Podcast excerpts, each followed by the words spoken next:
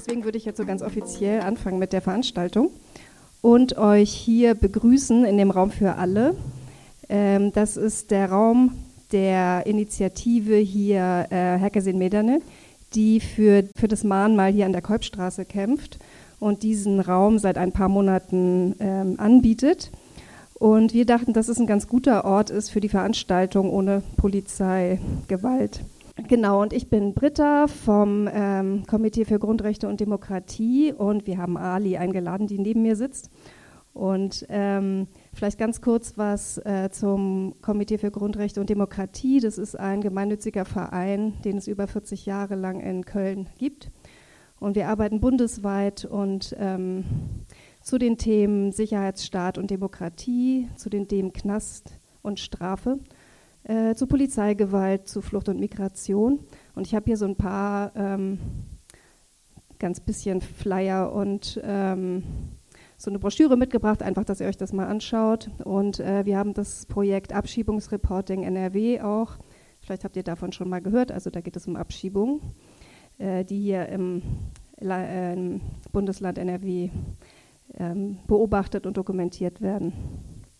Genau, aber wir haben Ali nämlich zu Gast und zwar heute zum Thema Polizeigewalt und vielmehr die Frage ohne Polizeigewalt. Und äh, du hast ja dieses Buch geschrieben und das, ähm, da würdest, wirst du uns jetzt gleich ein paar äh, Dinge zu erzählen, was du da geschrieben hast und vor allem die Frage behandeln, ähm, wer hat eigentlich die Gewalt? Das ist also eine große Frage. Wer hat die Gewalt in den Händen? Und ähm, wollen wir das eigentlich so? Genau. Und ähm, ich übergebe dir gleich das Wort. Es ist ganz schön, dass du hier bei uns in Köln bist und zwar auch in diesem Raum. Und vielleicht noch ein Hinweis: Wir werden die äh, Veranstaltung aufzeichnen, allerdings nur die Vorstellung von Ali. Und wenn wir danach in Diskussionen kommen oder Fragen, würden wir das äh, die, genau, das nehmen wir dann nicht auf und das wird von äh, auf Radio Nordpol aufgezeichnet dann, dass man sich das später noch anhören kann. Genau. Und wenn es keine weiteren Fragen gibt zu diesen organisatorischen Dingen, freue ich mich, äh, dir das Mikro zu überreichen. Ganz schön, dass du da bist. Ja, vielen Dank, dass ich in diese ähm, flashige Villa eingeladen wurde. Das ist auf jeden Fall eine bezaubernde Erfahrung. Ähm, ich sage ja immer, dass ich sowas wie eine interaktive Zusammenfassung von dem Buch Ohne Polizeigewalt mache. Aber eigentlich äh, spreche ich über Abolitionismus, das heißt eine Welt ohne Polizei schaffen. Äh, warum will man eine Welt ohne Polizei schaffen oder warum wollen Abolitionistinnen eine Welt ohne Polizei erschaffen? Weil sie gern zu einer Welt ohne Unterdrückung bzw. Diskriminierung beitragen wollen oder aber Praktiken rausfinden, wie wir da hinkommen, dass wir in so einer Welt leben. Und diese Frage ist natürlich heute immer noch besonders dringend, wenn man sich zum Beispiel die Ereignisse vom Sommer in Frankreich anschaut. Bevor ich jetzt aber so inhaltlich einsteige, will ich noch einmal kurz sagen, es ist für mich immer noch merkwürdig, alleine über Abolitionismus zu sprechen, das erste Mal, als ähm, ich, wir im Kontext von diesem Buch eingeladen wurden, darüber zu reden, war für das Polizeitribunal von der Gruppe Ihr seid keine Sicherheit in Berlin. Das wollte ich mit ähm, jemandem zusammen machen. Die Person heißt Yao. Yao war dann krank und ich musste den Vortrag trotzdem alleine halten. Wir haben im Vorfeld ganz viel über Abolitionismus diskutiert. Das heißt, es gibt einige Leerstellen, wo es inhaltlich noch möglich wäre, in eine bestimmte Richtung weiterzugehen, die Yao hätte füllen können.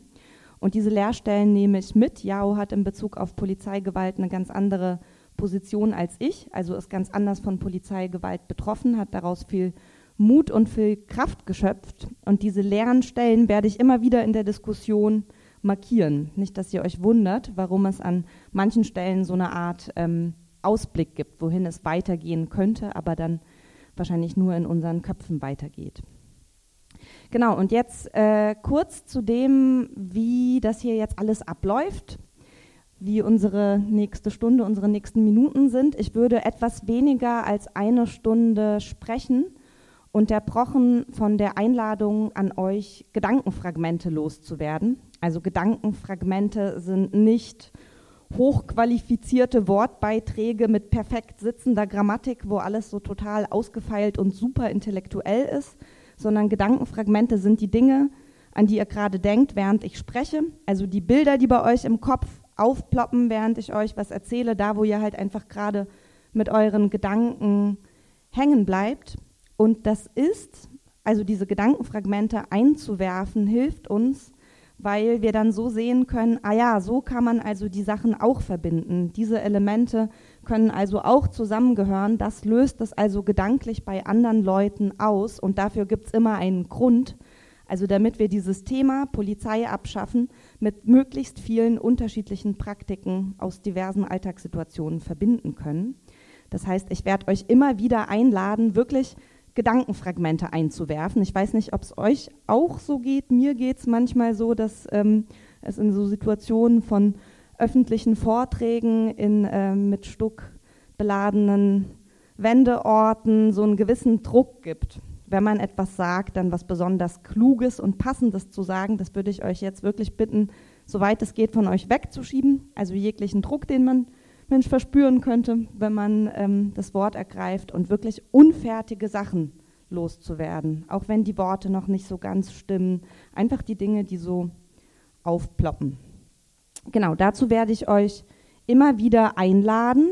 Ich würde euch auch einladen, Verständnisfragen direkt zu stellen. Also wenn ich irgendwas sage und ähm, das ist unverständlich, dann bitte ich euch zu unterbrechen und äh, für Fragen, die ihr nicht in so Gedankenfragmente unterbringen könnt, würde ich euch bitten, das sozusagen am Ende zu machen, also euch das für die Diskussion aufzuheben, weil ich würde natürlich auch sehr, sehr gerne mit euch noch in eine Diskussion kommen.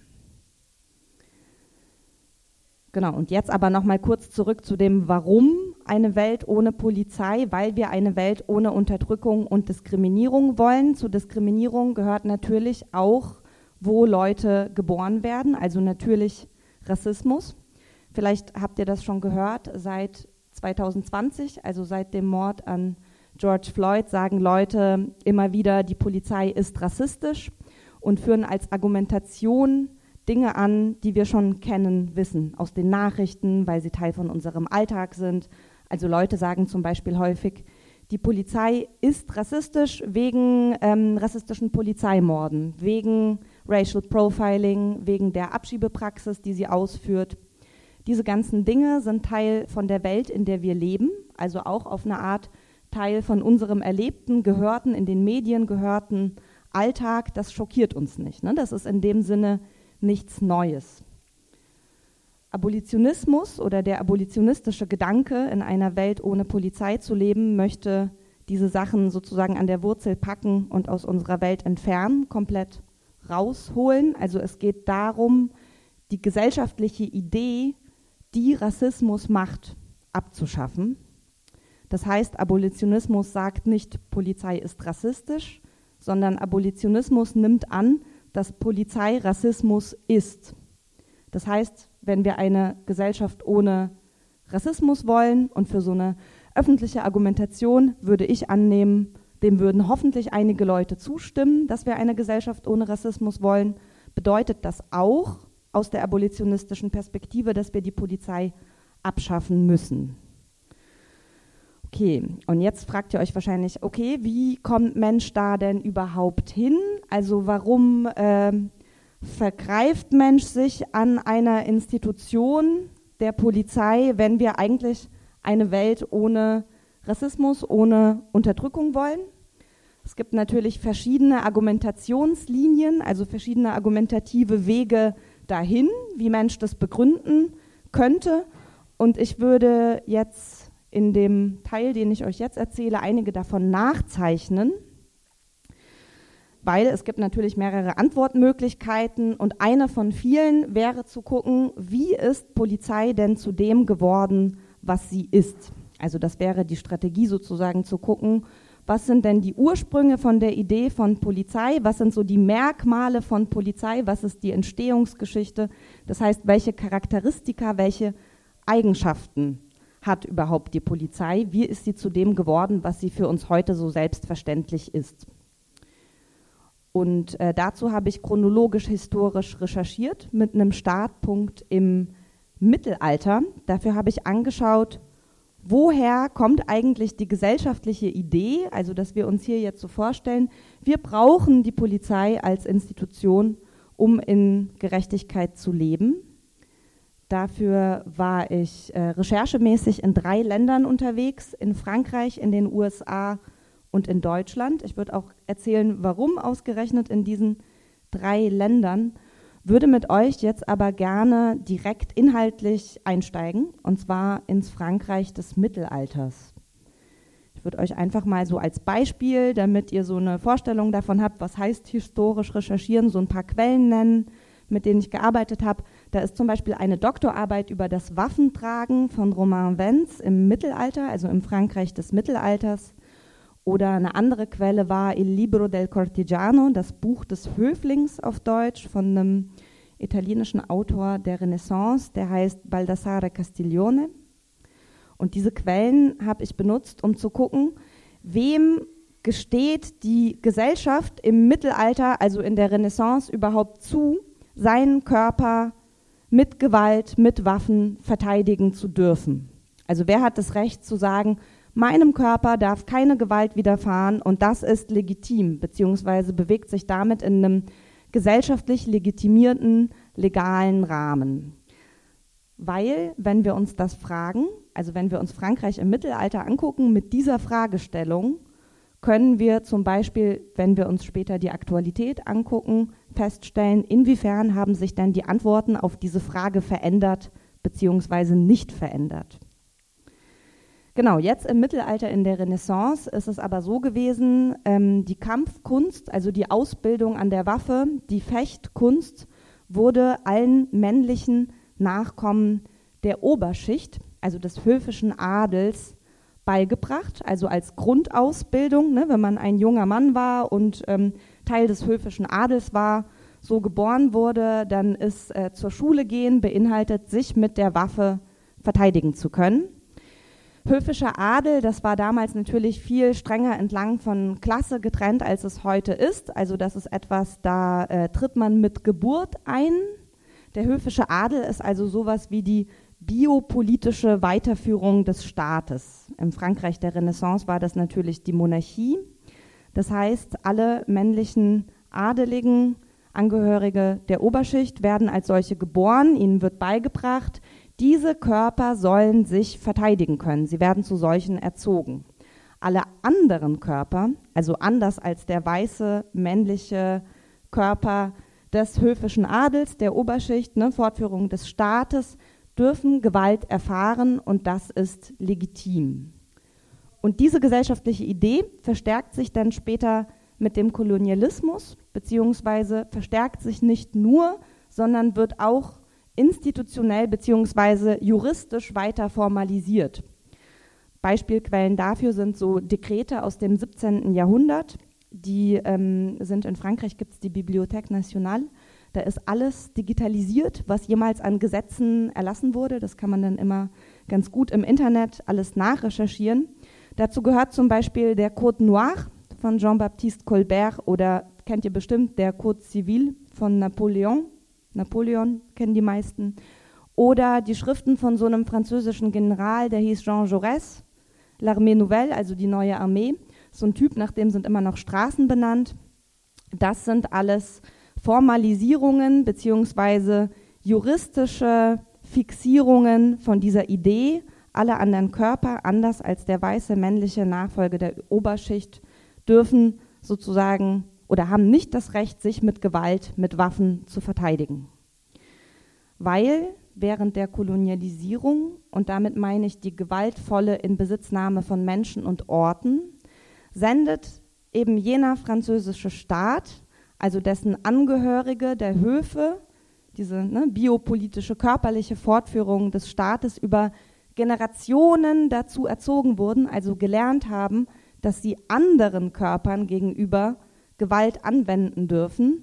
Dieser französische Staat schickt jetzt also Trupps in die Kolonien, deren Bevölkerung systematisch unterdrückt wird. Also was bedeutet das? Sie wird jeglicher Wehrhaftigkeit beraubt. Das heißt, es werden eben Dekrete oder Codes erlassen, die kolonialisierten Menschen alles wegnehmen, was eine Waffe sein könnte.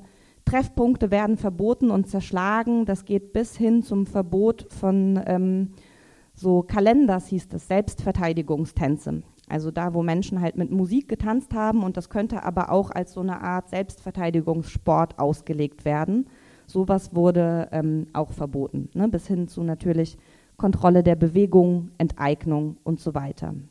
Und diese Trupps, die jener französische Staat schickt, bekommen dafür Codes, Dekrete, Gesetze und darin festgeschriebene Rechte, eben das zu tun. Also alle anderen Körper, anders als der weiße, männliche äh, Angehörige des französischen Adels, also alles, was nicht den französischen Staat verkörpert, zu unterdrücken und so zu behandeln. Jetzt bin ich geschichtlich eingestiegen, also so richtig mittendrin. Und ähm, ihr fragt euch vielleicht, was hat denn das, was da vor langer Zeit in den Kolonien passiert ist, eigentlich mit dem zu tun, warum wir heute Polizei abschaffen müssen? Das ist eine natürlich sehr berechtigte Frage.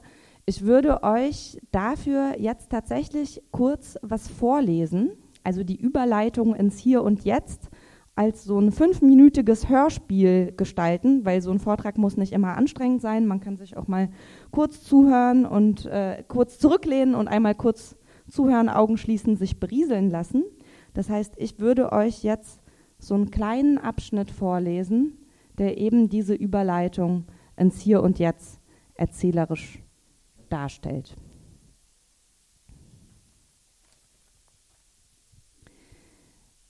Mit der Entwaffnung der kolonialisierten Bevölkerung geht auch ihre Kriminalisierung einher. Die Liste der kriminellen Akte, die eine Sklavin begehen konnte, steigt während der Kolonialisierung exponentiell an und beträgt ein Vielfaches von den Handlungen, die Weiße begehen können, bis sie eben Gefahr laufen, juristisch verfolgt zu werden. Auch die Expansion des Strafkatalogs, die auf schwarze und rassifizierte Menschen abzielt, hat eine Kontinuität bis ins Frankreich der 1980er.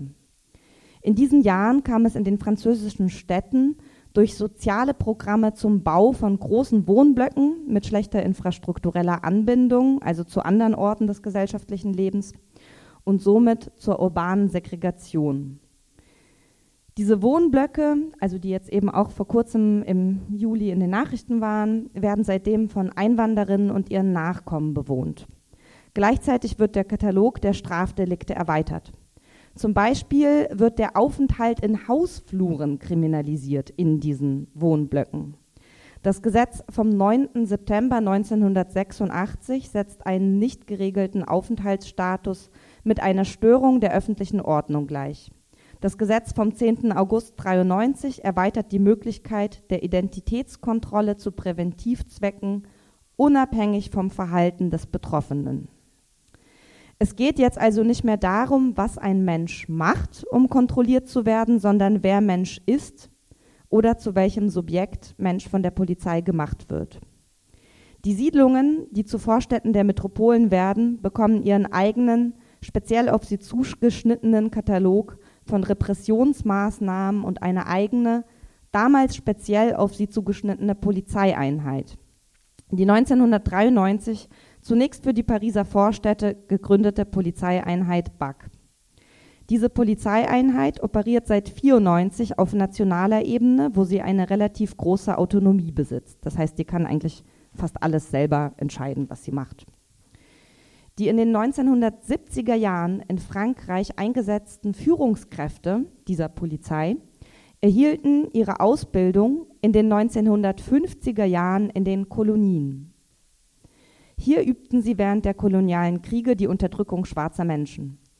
Den früheren Mitgliedern der BAK-Einheiten wurden in den Metropolen Frankreichs die Bewohnerinnen der Barackensiedlung als polizeiliches Gegenüber zugeteilt. Hier übertrugen sie die erlernten kolonialen Muster auf die polizeiliche Praxis, welche heute von den Einheiten der BAK weitergeführt wird. In den 1970er und 1980er Jahren expandiert dort die rassistische Polizeigewalt und führt zu unzähligen Toten und Schwerverletzten. Also da gibt es tatsächlich eine Korrelation mit ähm, dem Beginn des Einsatzes dieser Einheiten in diesen Wohnblocks. Nach einem Todesfall infolge einer rassistischen Polizeikontrolle am 6. Oktober 1990 in der Barackensiedlung Vaux-en-Velin in der Nähe von Lyon kommt es zu tagelangen Aufständen gegen die dortigen Polizeikräfte. Hier kommt es zum Ausprobieren neuer Polizeitaktiken zur Aufstandsbekämpfung aus nächster Nähe. Für die neuen Techniken der Überwachung, Verfolgung und Unterwerfung wird ein neuer Polizeikörper ins Leben gerufen, die Sektion Violence Urbaine, also urbane Gewalt, der Renseignements Généraux. Das ist sowas wie der zentrale Nachrichtendienst, also so BND-mäßig, die der französischen Police Nationale unterstellt waren. 1997 ruft der damalige Direktor der Renseignements Généraux in den Medien schließlich zur Wiedereroberung der Barackensiedlung in den Vorstädten auf. 35.000 zusätzliche Polizeikräfte werden dafür neu eingestellt und eingesetzt.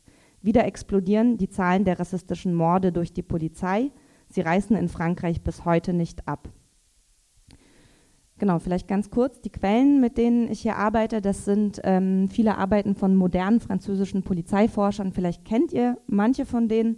Ich sage mal so ein paar Namen, damit man weiß, ne, was ist was, auf was kann man sich da geistig beziehen. Mathieu Rigous, Didier Fassin und Elsa Dorlin. Genau, und diesen Abschnitt habe ich vorgelesen, weil der so ein bisschen die Kontinuitäten benennt in der Idee von Polizei. Also davor wurde erzählt, Polizei ist in Frankreich als Institution entstanden, um versklavte, kolonialisierte Menschen zu kontrollieren, also sie wirklich physisch, rein körperlich der Herrschaft der weißen Kolonisateure zu unterwerfen. Und als diese Polizei sozusagen zurück aufs Festland, in Anführungsstriche, also ne, ins Frankreich der Vororte kommt, prägt das die Aufgaben der Polizei. Im Vergleich Polizei in der Renaissance hatte so Aufgaben wie äh, die Brotpreise auf dem Markt zu kontrollieren, also vor Wucher zu schützen. Ne? Wenn jemand so einen zu hohen Brotpreis fortsetzt, dann war das die Aufgabe der Polizei einzuschreiten oder eben Sauberkeit und Ordnung auf dem Markt zu halten. Das heißt, auch die Aufgaben der Polizei haben sich in der Hinsicht verändert. Und warum ist das wichtig für unser Bild von Polizei heute, hier und jetzt? Was da vor langer Zeit in Frankreich passiert ist. Natürlich gibt es eine europäische Orientierung an der französischen demokratischen Gesellschaftsordnung seit der Republik. Also wo kommt die Polizei her, wie wir sie verstehen, weil das französische Gesellschaftsmodell natürlich in einer Zeit, wo Polizei als Institution gebaut, organisiert wurde, sehr prägend war. Und wenn wir uns diese Geschichte von den 1950ern, als die Polizeikräfte in den Kolonien ausgebildet wurden, bis äh, zum Bau der Barackensiedlungen, die ja auch heute immer noch in den Medien sind, bis zur expandierenden Polizeigewalt dort in Erinnerung rufen, bis zu dem Moment 1997, gar nicht so lange her, da waren die meisten vielleicht schon geboren, in Erinnerung rufen und das alles in einer Linie sozusagen hinstellen, dann ergibt das natürlich ein Bild, dass Polizei als Apparat entstanden ist, um ein Territorium zu kontrollieren, also die gesamte schwarze Bevölkerung. Das können wir mit historischen Dekreten belegen. Ne, das hatte ich vorhin erwähnt, Code Noir, Code Civil und so weiter. Und verbinden mit diesem Moment 1997 ruft der damalige Direktor der Renseignements Généraux in den Medien dazu auf, die Barackensiedlungen wieder zu erobern. Also 35.000 neue Polizeikräfte einzustellen, nur dafür. Das ist heute, was Polizei heute ist, beziehungsweise welche Funktion sie ausübt, wie sie benutzt wird.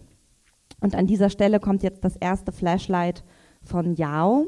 Da gingen unsere Gedanken nämlich in die Richtung, dass wir gesagt haben, klar, äh, Polizei ist aus dem Phänomen der Kolonialisierung entstanden, also wirklich bewusst, um schwarze Menschen zu unterdrücken.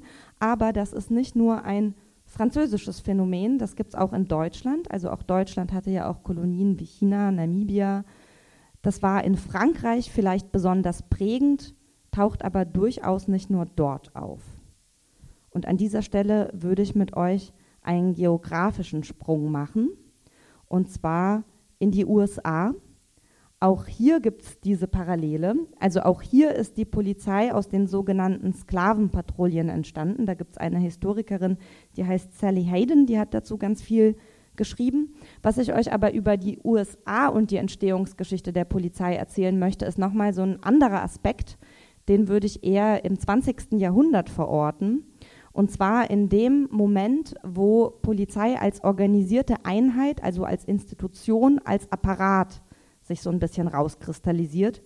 Und zwar aus einer Struktur von ähm, so einer Art privatem Werkschutz, um Streiks zu brechen. Also in den Fabriken, in den ähm, amerikanischen Städten, zum Beispiel in ähm, Philadelphia gibt es so ein Beispiel aus einer Stahlfabrik, wurden ja so halb private Sicherheitskräfte im Prinzip eingesetzt, um streikende Arbeiterinnen wieder zum Arbeiten zu bringen.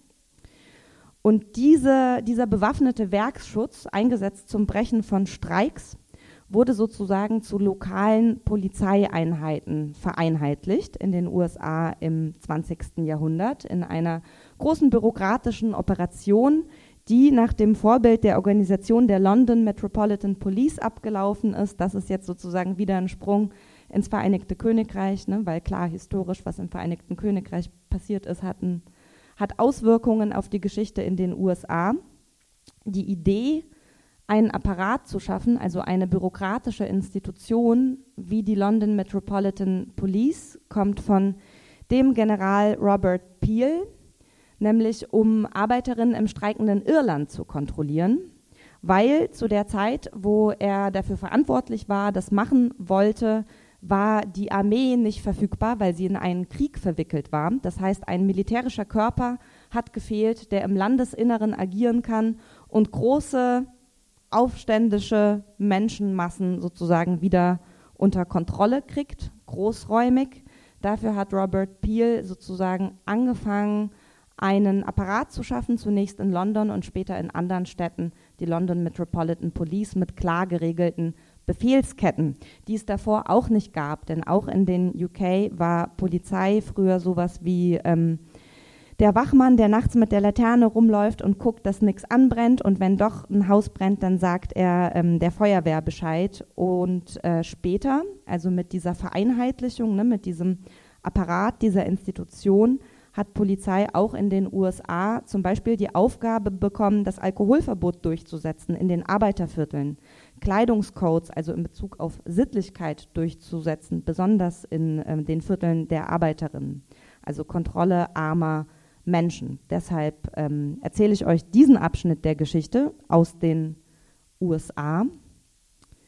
Ich würde jetzt äh, gar nicht mehr so lange in diesem historischen Teil bleiben, aber nochmal so einen kurzen Sprung nach Deutschland machen, weil ähm, mir das irgendwie auch wichtig erscheint. Und zwar ähm, würde ich zu der Zeit der Weimarer Republik gehen, beziehungsweise kurz davor, um nochmal einen anderen Aspekt aus der Ideengeschichte der Polizei rauszuholen, rauszulocken. In der Weimarer Republik war in äh, Deutschland Polizei ja sowas wie Schutzmänner, also so diese Männer mit lustigen Uniformen, so eine Streife mit Ordnungsaufgaben. Im Nationalsozialismus wurden diese Schutzmänner organisatorisch zusammengelegt mit den Freikorps zu Polizeibataillonen. Die Freikorps, das waren ähm, monarchistisch, meistens monarchistisch eingestellte militärische Einheiten, auch meistens nationalistisch eingestellt, die einen starken Führerkult hatten. Also meistens gab es so eine Führungspersönlichkeit in jedem Freikorps, die waren alle etwas unterschiedlich und ähm, das Bild vom soldatischen Mann vor sich hergetragen haben, ganz ähm, bedeutend. Das sind sozusagen die historischen Ursprünge der sogenannten Cop Culture. Das ist auch so ein modernes Schlagwort der Polizeiforschung. Also das, was zum Beispiel Raphael Bär macht. Vielleicht sagt euch das was. Das ist jemand, der früher auch Polizeibeamter war und jetzt ähm, genau so zur Aggressivität und Männlichkeit in der Polizei heute forscht. Schutzmänner und Freikorps ergaben sozusagen nach organisatorischer Zusammenlegung die Polizeibataillone im Nationalsozialismus. Das heißt, Polizei wurde hier zum ersten Mal zu einem größeren Beamtenapparat mit sehr komplexen Abläufen im Nationalsozialismus. Das heißt, es entsteht der stets richtig handelnde Beamte, der befolgt nur Befehle. Die Befehle sind natürlich starr hierarchisch organisiert Alles ist klar geregelt, also auch mit Zahlen, wann was passieren soll. Es gibt Mitschriften zu allem, alles ist dokumentiert. Keiner kann von dieser Befehlskette abweichen. Das heißt, der stets richtig handelnde Beamte kann nichts falsch machen. Er hat die Macht, Gesellschaft mit Gewalt zu gestalten. Was er tut, ist richtig. Er kann sich stets auf eine übergeordnete Befehlskette berufen, die ja auch von oben sozusagen legitimiert ist.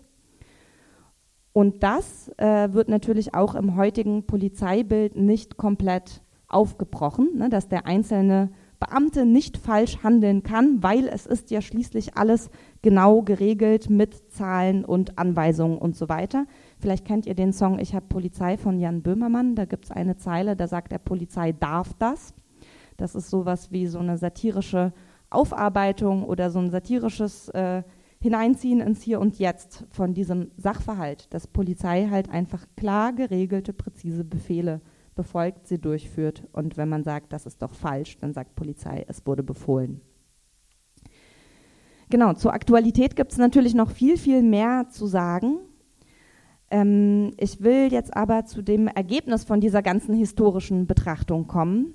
Polizei wurde gemacht, um einen Ist-Zustand mit seinen historisch gewachsenen Unterdrückungsverhältnissen aufrechtzuerhalten. Das heißt, Menschen, die auf irgendeine Art gesellschaftlich benachteiligt sind, also kolonialisierte Menschen, arme Menschen, werden immer mehr Probleme mit der Polizei haben als andere. Das heißt, Polizei ist dazu da, gesellschaftliche Ungleichheiten zu verstärken, historisch ganz bewusst. Also das ist ihre Architektur, wurde so gebaut.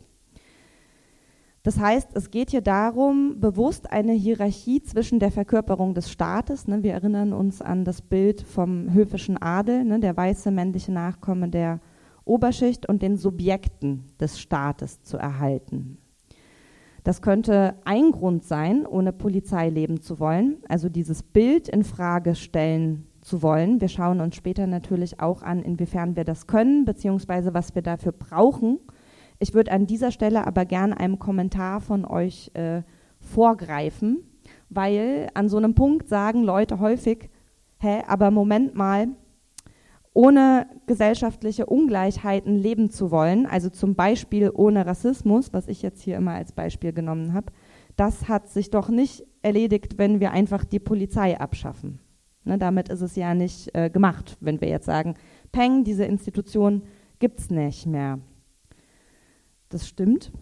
Also Abolitionismus heißt natürlich auch nicht bloß Abschaffung der Polizei.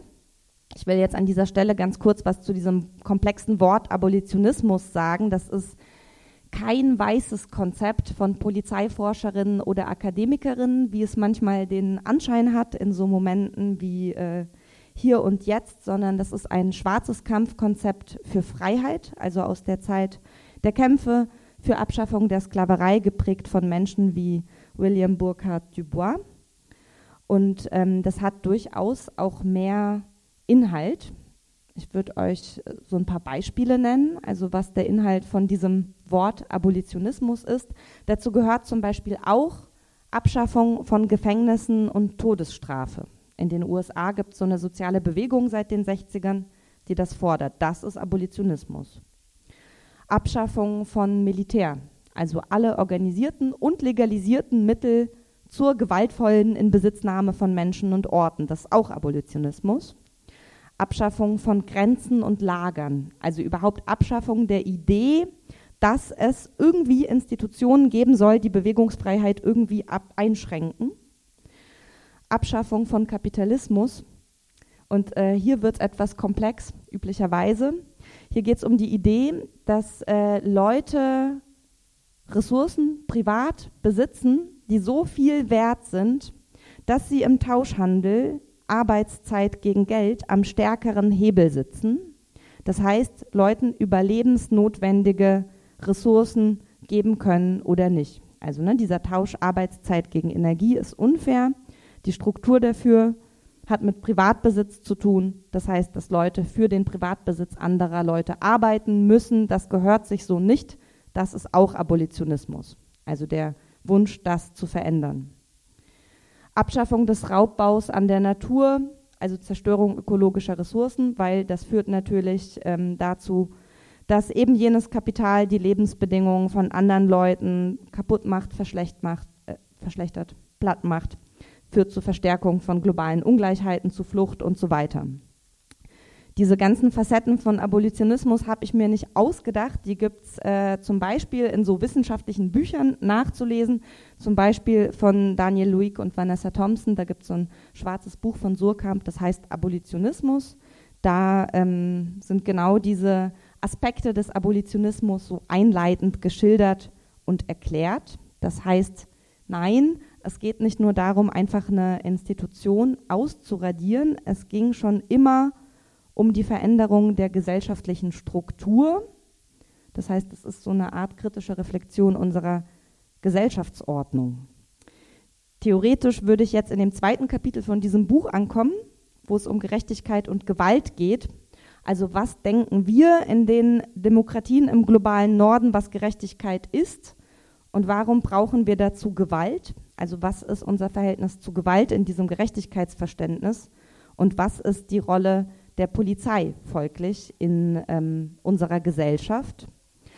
Aber ähm, davor würde ich gern so ein paar Gedankenfragmente von euch einsammeln, weil ich habe euch ja jetzt gerade so Facetten von Abolitionismus an den Kopf geknallt, ne? Abschaffung von Militär, Abschaffung von Grenzen und Lagern ich würde die jetzt nicht nochmal alle wiederholen, sondern euch einfach bitten, so ein paar Gedankenfragmente in den Raum zu werfen. Was brauchen wir noch, um ohne Polizei zu leben? Beziehungsweise glaubt ihr, dass das alles war? Also kam euch diese Liste irgendwie vollständig vor? Oder fehlt da vielleicht irgendwas? Genau, ansonsten vielen Dank. Ich würde das einsammeln. Das zeigt natürlich, dass diese ganze Thematik von was brauchen wir, um ohne Polizei leben zu können, extrem ausufernd ist und komplex ist. Ich würde das Ganze jetzt gerne immer weiter ins Hier und Jetzt ziehen. Wir haben ja mit so einer historischen Betrachtung angefangen. Die Frage war ja, warum denken wir, brauchen wir heute Polizei, um in Gerechtigkeit zu leben, beziehungsweise was brauchen wir, um ohne Polizei leben zu können? Da würde ich mit euch jetzt gerne ansetzen und ähm, dazu vielleicht so eine kleine, sehr banale Wiederholung machen, auch wenn das so Sachen sind, die wir immer wieder in der Schule lernen, würde ich jetzt mit euch ganz gerne kurz darüber sprechen, was in liberalen Demokratien des globalen Nordens einem sozusagen als soziale Gerechtigkeit angeboten wird, als Konzept. Wir kennen ja ähm, Liberalismus mit Autoren wie John Locke, Thomas Hobbes. Da gibt es diesen berühmten Satz, der Mensch ist dem Menschen Wolf. Also die Idee, dass wenn man Menschen einfach ähm, alleine lässt, ohne dass irgendjemand mehr Vorrechte hat, mehr Entscheidungsgewalt, dass sie einander die Köpfe einschlagen. Ne, dass der Mensch Konflikte nicht gut regeln kann, dass Menschen einander Gewalt antun, wenn man sie sozusagen unkontrolliert lässt. Deshalb müssen Menschen Entscheidungsgewalt abgeben an einen Souverän. Also früher ähm, in der Monarchie, der französische Staat mit dem höfischen Adel und diesen ganzen Strukturen, der dann über Menschen entscheiden kann. Heutzutage der Staat mit seinen politischen Institutionen, damit dieser reglementierend in Konflikte eingreift und Menschen einander eben nicht die Köpfe einschlagen. Dafür gibt es sozusagen den Gesellschaftsvertrag. Also wir sagen, okay, wir sind äh, von alleine nicht fähig, das gut untereinander zu lösen. Deshalb gibt es jetzt eine Institution, die macht bestimmte Dinge für uns. Das heißt, wenn du die Regeln dieses Souveräns nicht akzeptierst, kannst du jederzeit bestraft werden. Gerechtigkeit ist also in den liberalen Demokratien im globalen Norden so eine Art Tauschhandel. Ne? Das ist dieses Auge-um-Auge-Prinzip. Ich betrüge dich um ähm, Geld für deine Arbeitszeit, dafür kriege ich drei Monate Knast. Bewaffneter Raubüberfall, 14 Monate Knast. Also für jedes Vergehen gibt es in diesem Strafkatalog, ne, was durch Recht, durch Justiz im Vorhinein festgelegt ist, einen festen Tauschwert.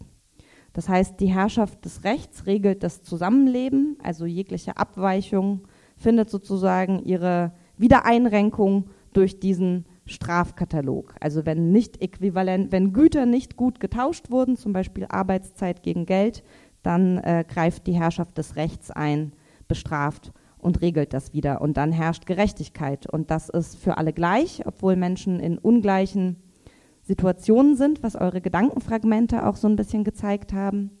Polizei ist hier also das, was diesen Gesellschaftsvertrag mit Gewalt durchsetzt, weil nie Mensch lässt sich gerne bestrafen. Das heißt, wir brauchen Gewalt, um eine Gesellschaftsform wie diese hier überhaupt zu halten. Also um diesen Ist-Zustand beizubehalten, der ja nicht für alle das gleiche Maß an Gerechtigkeit produziert, brauchen wir Gewalt und die ist in liberalen Demokratien im globalen Norden professionalisiert und das ist die Institution der Polizei. Das heißt, alle haben die gleiche Androhung von Gewalt, egal was ihre Lage oder Situation ist. Aber Menschen sind ja nicht alle gleich. Das heißt, Menschen, die benachteiligt sind, geraten viel eher in Situationen, gesellschaftlich aufgestellte Regeln brechen zu müssen. Also alles, was durch Justiz geregelt ist, zum Beispiel Stehlen, haben also viel eher Kontakt mit der Polizei, erfahren viel eher ihre Gewalt. Ich würde ein kleines Beispiel dafür nennen. Das ist ähm, eine Kampagne aus Frankreich, die heißt Stop le contrôle des fascistes, kann man übersetzen mit Stoppt rassistische Polizeigewalt. Es ist eine Ausstellung mit Porträts von schwarzen und weißen Menschen im gleichen Alter, so jeweils nebeneinander, und darunter die Zahl der erlebten Polizeikontrollen im gleichen Zeitabschnitt. Und diese Zahlen, also verdachtsunabhängiger Polizeikontrollen, diese Zahl ähm, hat zum Beispiel so unterschiedliche Werte wie 2 gegen 371. Was bedeutet das also, dass wir heute hier immer noch denken, wir brauchen Polizei, um in Gerechtigkeit zu leben, in der liberalen Demokratie, in der solche Beispiele ja einfach da sind, ne, Teil des Alltags sind? Ich würde euch ähm, mit euch gerne diesem theoretischen Gedankenspiel ein bisschen näher kommen, also der Frage, wie kommen wir zu mehr Gerechtigkeit? Müssen wir die Polizei dafür überhaupt abschaffen oder gibt es andere Wege, die wir einschlagen können? Dafür würde ich euch gerne drei Formen der Polizeikritik ganz kurz vorstellen. Die erste Form ist ähm, eine Kritik, die Verfehlungen der Polizei als Institution in den Fokus nimmt. Das heißt, da werden zum Beispiel konkrete Ereignisse aufgearbeitet, wie Körperverletzungen durch einen Polizeibeamten im Stadion zum Beispiel oder Handeln von einzelnen Polizeieinheiten. Das heißt, ähm, kann auch sowas sein, dass es eine mediale Thematisierung rechtsradikaler Gruppierungen innerhalb der Polizei gibt. Also dass es um einzelne Chats geht, die dann an die Öffentlichkeit geraten oder um die Handlung einzelner Beamter. Also da geht es äh, darum, dass man sagt, okay, es gibt Dinge in der Polizei als Institution, die laufen schlecht. Man kann Polizei effizienter, resilienter, smoother gestalten. Viele Menschen würden sagen, diese Kritik an der Polizei führt an gesellschaftlichen, also gesellschaftspolitischen Fragestellungen vorbei. Ne, das ist eine Form der Kritik, die eignet sich zum Beispiel gut, um bestimmte Themen in die Aktualität, in die mediale Öffentlichkeit zu rücken. Die zweite Form der Kritik der Polizei, die nimmt eher die gesellschaftspolitische Rolle der Polizei in den Fokus. Also die sagt zum Beispiel, ähm, wir setzen uns hier mit der Frage auseinander, welche Rechte hat die Polizei und welche sollte sie haben. Also sprich, wie viel Entscheidungsgewalt sollten Polizeieinheiten haben? Wie viele Arbeitsbereiche sind polizeiliche Arbeitsbereiche? Sollten polizeiliche Handlungsspielräume eingeschränkt werden oder nicht? Das heißt, hier kann man schon gesellschaftspolitische Debatten führen. Man kann auch tiefere Reformen erwirken, die weniger kosmetisch sind. Hier würden Menschen aber sagen, naja, es gibt immer noch die Gefahr, sich sozusagen in organisatorischen Fragen zu verlieren, also ne, auf gesellschaftspolitischer Ebene organisatorischen Fragen. Und die dritte Form der Polizeikritik kritisiert die Idee der Polizei. Also die würde zum Beispiel die Frage stellen, naja, welches Verständnis von Gerechtigkeit wünschen wir uns überhaupt? Welchen Umgang mit Gewalt wünschen wir uns in der Gesellschaft, in der wir leben?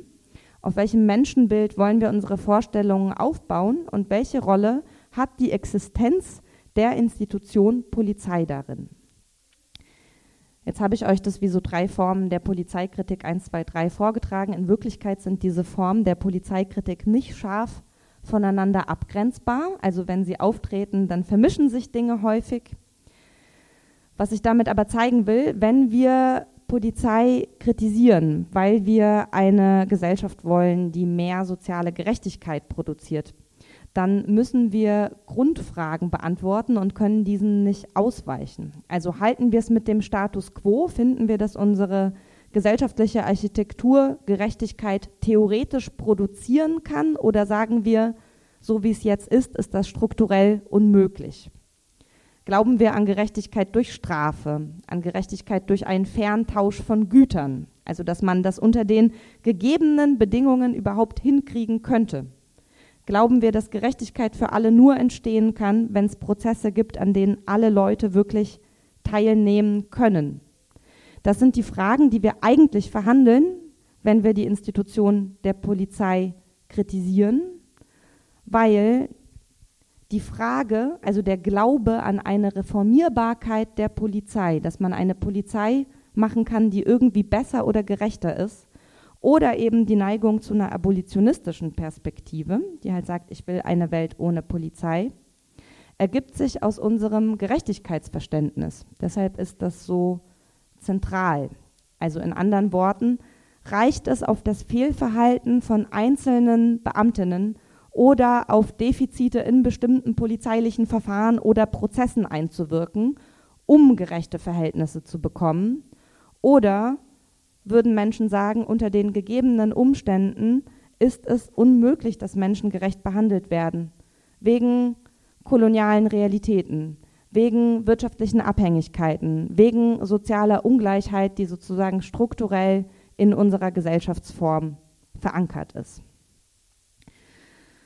Genau, vielleicht, um äh, nach, auf so eine praktische Schiene zu kommen, wie kommt man denn zu mehr Gerechtigkeit in unserer aktuellen Gesellschaft? müsste Mensch aber auch auf eine Kombination dieser drei Formen der Polizeikritik zurückgreifen, also mit dem Ziel, konkrete Ziele und langfristige Ziele miteinander zu verbinden. Also sowohl eine andere Gesellschaft, die irgendwie eine gerechtere soziale Architektur hat, zu erreichen, also um utopisch zu denken, aber auch um praktisch irgendwas machen zu können, also um irgendwo praktisch ansetzen zu können, um irgendwo eingreifen zu können, um einen realen Unterschied hier und jetzt zu machen. An dieser Stelle würde ich wieder so ein, so ein Flashlight, so ein Gedankenfragment von ähm, meinem Freund Yao einwerfen. Der hat zum Beispiel davon erzählt, ähm, zähneknirschend konkrete Forderungen durchsetzen, wie eine unabhängige Beschwerdestelle für Opfer von Polizeigewalt. Da würde Mensch jetzt sagen, wenn man sich diese drei Formen von Polizeikritik anguckt, naja, das ist auf jeden Fall nicht die dritte Form von Polizeikritik, weil das ist so eine Art Verbesserung der Institution Polizei. Ne? Die wird smoother, moderner, effizienter, resilienter. Da kann man sich jetzt halt irgendwo beschweren. An der Grundidee der Institution Polizei rüttelt eine unabhängige Beschwerdestelle erstmal nicht. Die Polizei bleibt bestehen. Andererseits könnte so eine unabhängige Beschwerdestelle für Menschen, die von Polizeigewalt betroffen sind, einen ganz praktischen, realen Unterschied machen. Deshalb sagt Jao dazu, zähneknirschend konkrete Forderungen durchsetzen, wie eben eine unabhängige Beschwerdestelle für Opfer von Polizeigewalt. Das meine ich mit der Kombination von konkreten und langfristigen, also visionären, utopischen Zielen.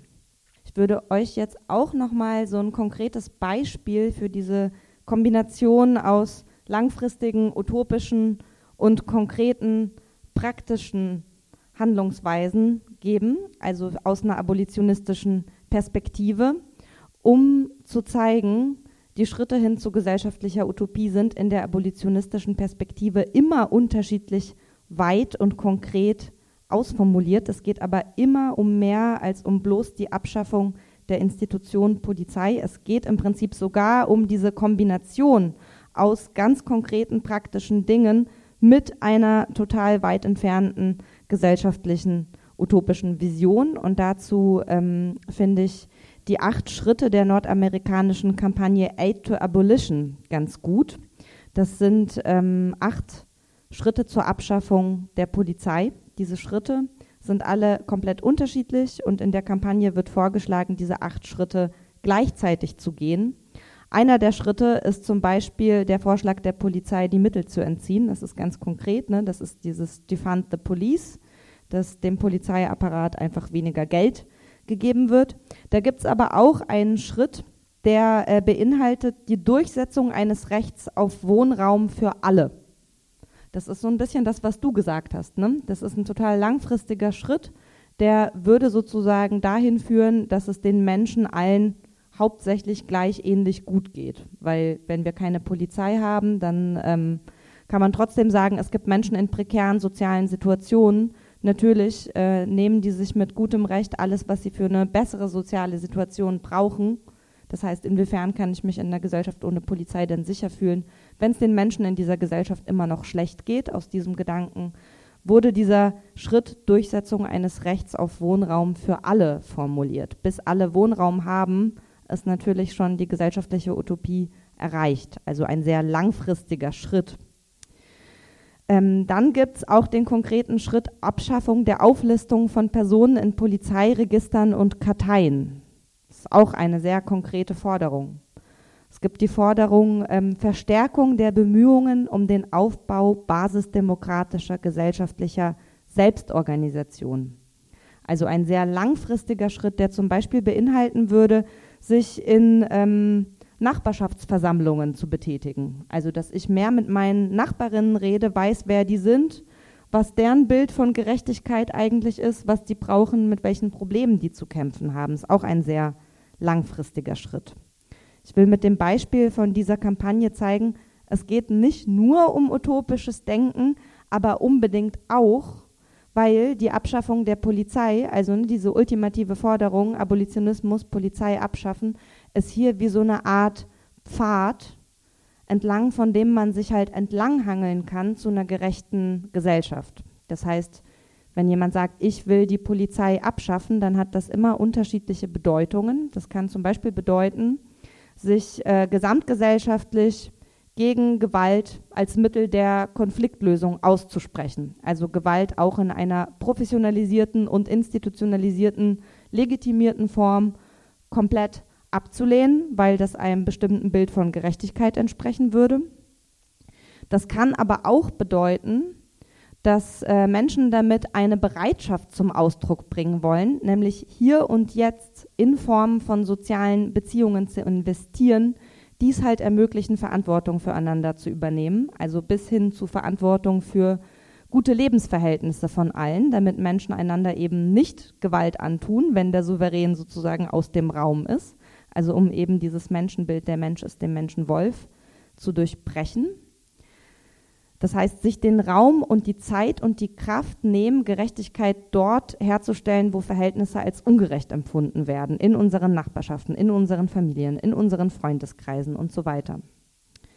Das kann aber auch, ähm, wenn ich sage, ich will die Polizei abschaffen, kann das auch als ein Anstoß begriffen werden, zu sagen, naja, soziale Gerechtigkeit ist halt ein gesellschaftlicher Transformationsprozess. Das heißt, ich glaube nicht daran, dass Gerechtigkeit ein institutionalisierter Mechanismus ist, der in unserer sozialen Ordnung schon irgendwo drin steckt.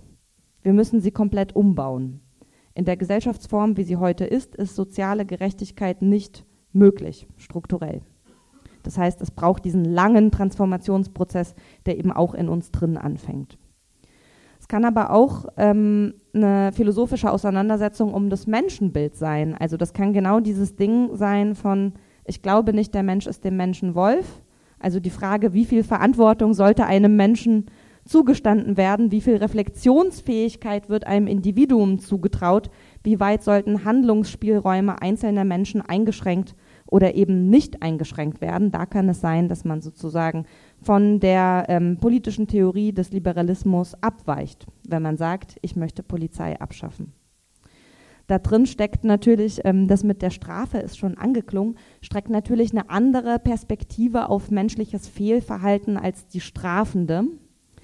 Die kann auch im Wunsch ähm, nach Auflösung der Polizei stecken. Also in dieser Perspektive ist die Antwort auf jegliches Fehlverhalten von Menschen, wenn Menschen einander Schaden zufügen oder Schmerzen, eben nicht individualisierte Strafe, Isolation, Maßregelung als Ausgleich, um dann wieder irgendwann in einen Zustand von Gerechtigkeit zu kommen, sondern an erster Stelle würde die Frage nach dem Grund von diesem Fehlverhalten stehen und der Wunsch nach Veränderung der zwischenmenschlichen Beziehungen.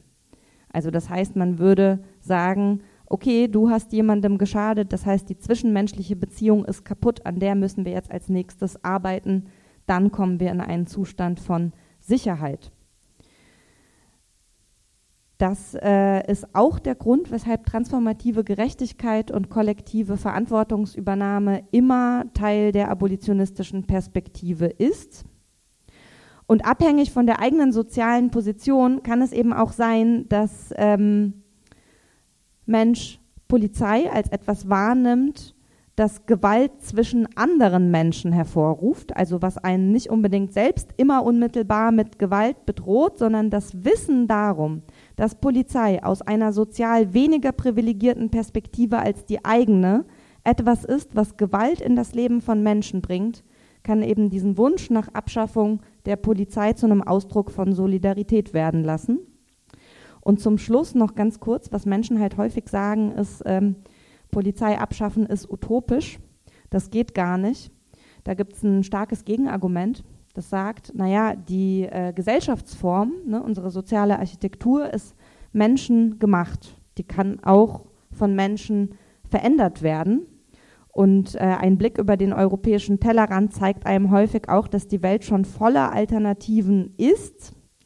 In dem Buch gibt es auch ähm, das Beispiel von Welten ohne Polizei, die natürlich nach Kurdistan und nach Chiapas gehen. Ne? In Kurdistan mit den Friedens- und Konsenskomitees, in den Nachbarschaften, die Diskussionsprozesse einberufen, wenn irgendwo in der Nachbarschaft es zu Streit, Konflikt oder Gewalt kommt. Das heißt, äh, Delegierte aus der ganzen Nachbarschaft kommen in einem Raum zusammen und diskutieren tatsächlich stundenlang über diesen einen Fall also das ist genau der Fall Ausdruck der Bereitschaft, in soziale Beziehungen zu investieren.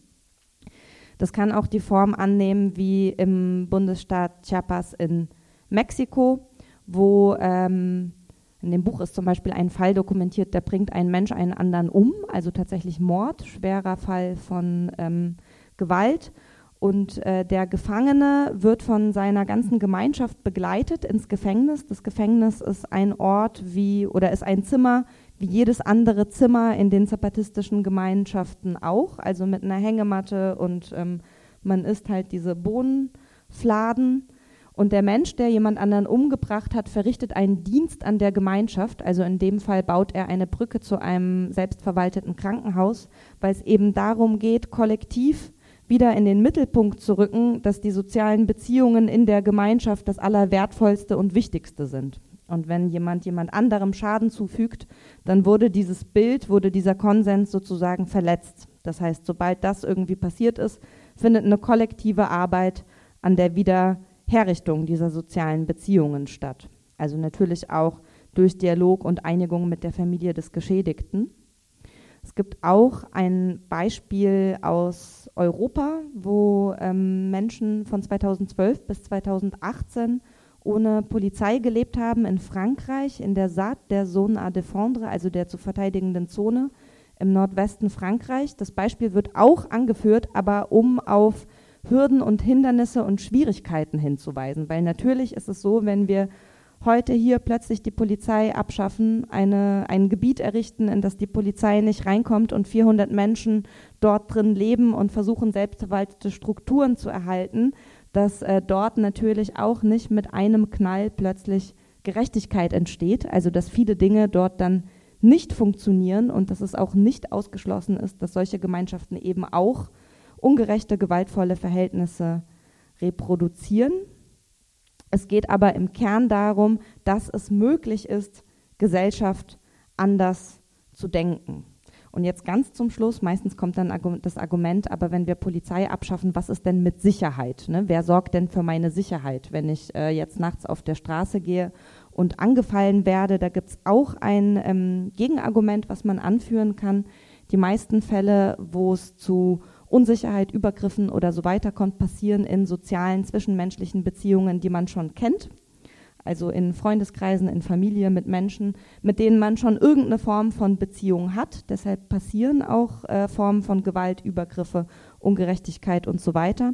Das heißt, Sicherheit kommt, wenn Mensch in gesunde soziale Beziehungen investiert.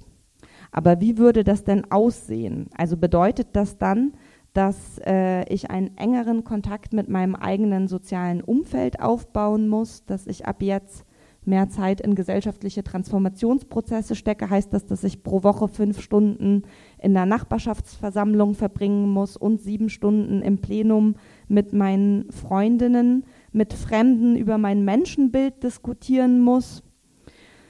Üblicherweise kommt am Schluss von so Veranstaltungen kommen ja so Fragen aus dem Publikum. Ich würde äh, das heute halt gerne umdrehen und ähm, ja, ist gemein und eine Frage an das Publikum stellen wenn wir jetzt sagen, wir wollen keine Polizeigewalt mehr, also wir wollen in einer Welt ohne diese Polizeigewalt leben, was wäre eurer Meinung nach der erste Schritt? Also was wäre taktisch richtig, heute, hier und jetzt, um eben in diese Utopie zu kommen, ne, die dritte Form von Polizeikritik, wo wir die Idee von Polizei hinterfragen. Was wäre der erste Schritt für eine konkrete Praxis.